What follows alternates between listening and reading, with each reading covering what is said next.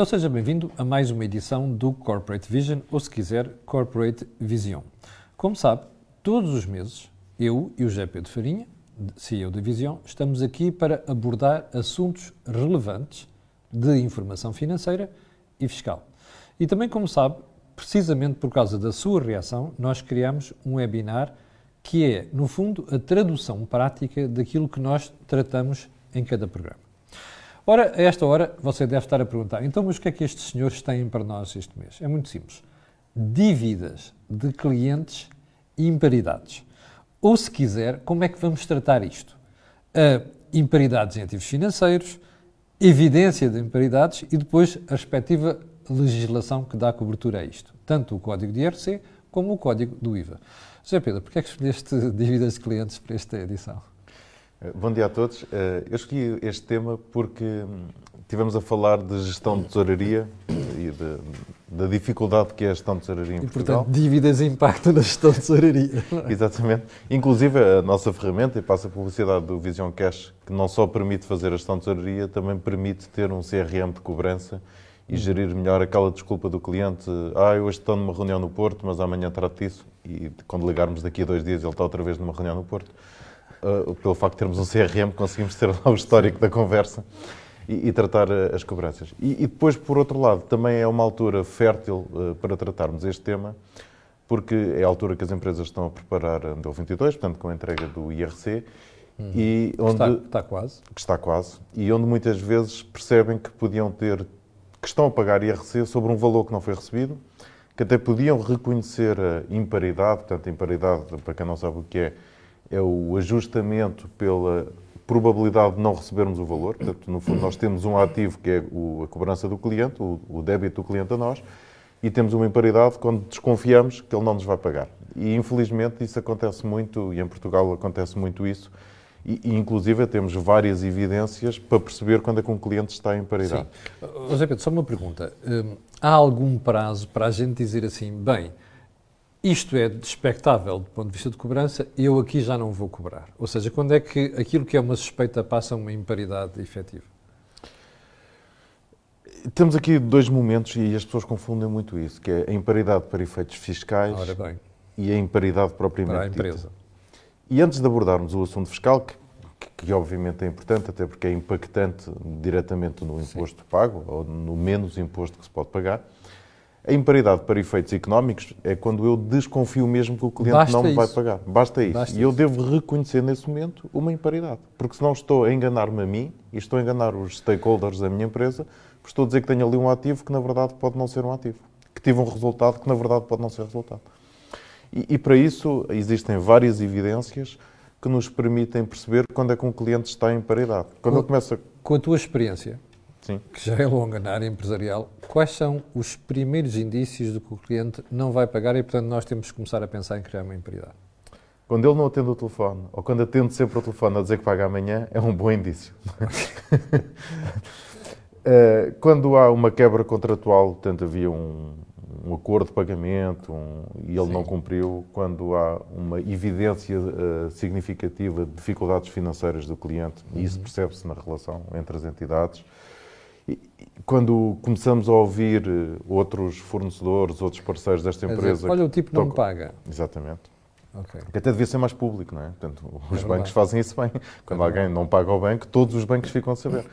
Portanto, e é uma pena que no, no mundo dos negócios também não seja assim. Portanto, se eu não pago um fornecedor. Por acaso, isso é uma boa sugestão. É uma espécie de rating da própria empresa. Sim. Sim. Eh, nós temos aqui um, um, uma entidade que faz ao contrário, faz pela positiva, que aliás já foi nossa convidada ano passado, o pagamento pontual, onde passa um certificado a quem paga horas. É? Exatamente, é? mas é ao contrário. Agora falta um certificado a quem não paga quem horas. não paga horas, exatamente. Ser o mau pagador, não é? é. E, e portanto, quando temos essas evidências, devemos ficar alerta, não é? Sim. Como diz um amigo e... meu, il mionazo. Il, il mionazo, exatamente. uh, mas Nesse momento, por exemplo, o CEO deve logo ter uma conversa com quem está no departamento de contabilidade e, para abordar o assunto. Deve, e deve reconhecer a imparidade. Eu acho que a própria contabilidade também pode alertar o CEO. Pois, porque o CEO normalmente é otimista e a contabilidade pode dizer, olha, esta dívida está vencida há 90 dias, Sim. faz sentido continuarmos aqui com isto? Quais são as evidências de cobrança? Como é que vamos dar a volta a isto? Ok. para que se possa reconhecer a, a imparidade na contabilidade. Até porque o CEO, ao ver a imparidade reconhecida na contabilidade, e isso impactar diretamente no seu balanço e na sua demonstração de resultados, se calhar vai correr mais atrás do valor da dívida. Ele próprio vai estar mais alerta. E é obrigado a pensar nisso. E, portanto, em termos contabilísticos e económicos, não é? faz sentido reconhecer a imparidade. E depois chegarmos ao final do ano e a dívida não tiver sido paga, tem que se criar uma previsão? Já não se chama assim, portanto, agora chama-se imparidade. Eh, a imparidade deve, para efeitos fiscais, portanto, tem prazos. Portanto, ela é reconhecida a 100% se a dívida estiver em cobrança coerciva, portanto, através de processos judiciais ou através de processos de recuperação de empresas ou então tem um prazo fiscal, que eu acho que todos os contabilistas sabem de cor, que ao fim de seis meses podemos reconhecer 25% da dívida para efeitos de imparidade fiscal, ao fim de um ano 50% e assim sucessivamente até e aos dois anos. Quando tu dizes 25% de imparidade fiscal, estás a referir ao IRC ou também a outros impostos? Só o IRC. Depois há aqui um tema de IVA importante e pois já lá vamos. Mas ainda no IRC, eu posso reconhecer para efeitos fiscais, portanto, um cliente não me paga há mais de seis meses, eu posso reconhecer essa imparidade para efeitos fiscais em 25%. Atenção que para que este custo seja aceito como gasto fiscal, eu Tem tenho que haver que ter... uma certificação. Não, isso é no IVA. Tem que ter ah, okay. reconhecido o gasto de imparidade na contabilidade. Portanto, eu não posso reconhecer só para efeitos fiscais, eu tenho que afetar as minhas contas e tenho que ter evidências de cobrança. E isso muitas vezes não há, porque muitas vezes as evidências de cobrança são pelo telefone. E o que é que quer dizer que a evidência de cobrança aqui é mails, eh, cartas? Mails, cartas registadas. Okay. Eh, não, que é para o fisco ter a certeza que a empresa efetivamente tentou cobrar a dívida. E que não há ali um conluio entre o Exatamente. fornecedor e o cliente. Que vai afetar as contas. vai afetar as contas. E, e, portanto, é fundamental este registro de cobrança e, o fisco é chato com isto. Portanto, já tenho visto algumas empresas terem problemas com isso, uh, porque São até que tentaram cobrar, mas depois. pelo telefone ou por SMS Sim. e não chega. Portanto, é preciso e-mail. E se o fisco lá for, são obrigados a fazer uma correção às contas? Claro. Há multa para isso? Não, a multa é a multa normal da correção do, do IRC e, e, paga o imposto que não pagou. Pergunta, mais pergunta de lei: porquê é que o fisco só deixa reconhecer 25% ao fim dos seis meses? Porque há uma poupança fiscal, não é? Portanto, é, é uma coisa que não se percebe, até porque mandam as boas práticas contabilísticas que se reconheça 100%. Claro. O cliente ou é bom pagador ou é mau pagador. Ora bem, Portanto, quer dizer, qual é a necessidade de estar a protelar isto no tempo? É uma estupidez, mais valer reconhecer tudo e acabou. E ainda provoca um erro contabilístico, que muitas empresas só reconhecem na contabilidade também os 25%. E não existe 25% de mau pagador. Ele ou é mau pagador ou é bom pagador. É isso. Ou paga ou não paga. Ou paga, não, não, não há aqui um quarto ou meio. Exatamente. As empresas também normalmente apercebem-se nessa altura, portanto, que vão pagar IRC sobre um lucro que na verdade não tiveram, mas também se apercebem que pagaram IVA de um valor que não receberam. Exatamente. E aqui era a segunda parte. Certo. E então existe um mecanismo que nos permite uh, recuperar o IVA. Uh, e basicamente nós podemos recuperar o IVA das, das, empresas que entraram em processo de falência, de insolvência, ou ao final de um ano, dos dois o mais curto ao final Sim. do ano da dívida, podemos pedir o reembolso é, do IVA. É mais provável que seja ao final de um ano, porque o outro processo de falência demora mais tempo. Ora bem, e o que é que acontece? Nós, ao final, ao final de um ano da dívida vencida, podemos pedir o reembolso do IVA, mas temos seis meses para o fazer. Ah, ok. Isso é um prazo que não pode ser ultrapassado. E o que é que acontece? Muitas vezes é ultrapassado, até porque a pessoa Antigamente não era assim, portanto, antigamente era pelo processo de insolvência. Portanto, a pessoa ainda fica à espera do processo de insolvência e depois passaram os 18 meses da dívida e não recupera o IVA. Portanto, há aqui uma rasteira, não sei se intencional se não, até porque este mecanismo foi criado para ajudar as empresas, para hum. que se possa recuperar o IVA mais cedo. No entanto, tem esta rasteira. Ou seja, é uma questão de informação. As empresas têm que estar informadas. E o contabilista também. Já agora deixa-me fazer uma pergunta. Vocês trabalham nesta área, vocês avisam os clientes? Não? Sim, uh, avisamos os clientes, uh, até porque este pedido de reembolso implica uma certificação extra. Portanto, há aqui um custo adicional. O que eu perguntei há bocado para a imparidade é aqui no IVA. É aqui. No IRC, aliás. É aqui. Até 10 mil euros pode ser um contabilista independente a fazer esta certificação. Independente quer dizer que seja de fora da empresa, ou que não trabalhe com a empresa. Não sei o que é que quer dizer, não está em lado nenhum. A sério? Portanto, assumimos que contabilista independente seja aquele que não assina as contas. Ok. Mas não sei se está certo. Pois. Não sei o que é que estava no espírito da lei. convinha, a malta do fisco está a ver isto, convinha clarificar a regra, não é?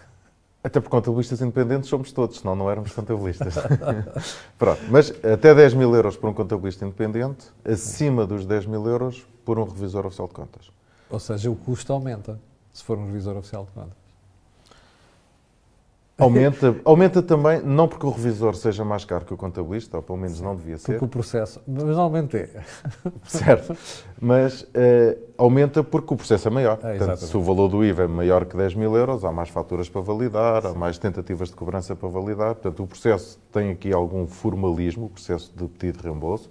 Tem que se juntar alguns documentos de suporte, tem que se identificar quem é o adquirente do produto ou do serviço, o valor da fatura, portanto, discriminado de fatura a fatura, o valor do imposto liquidado e a prova da tentativa de cobrança.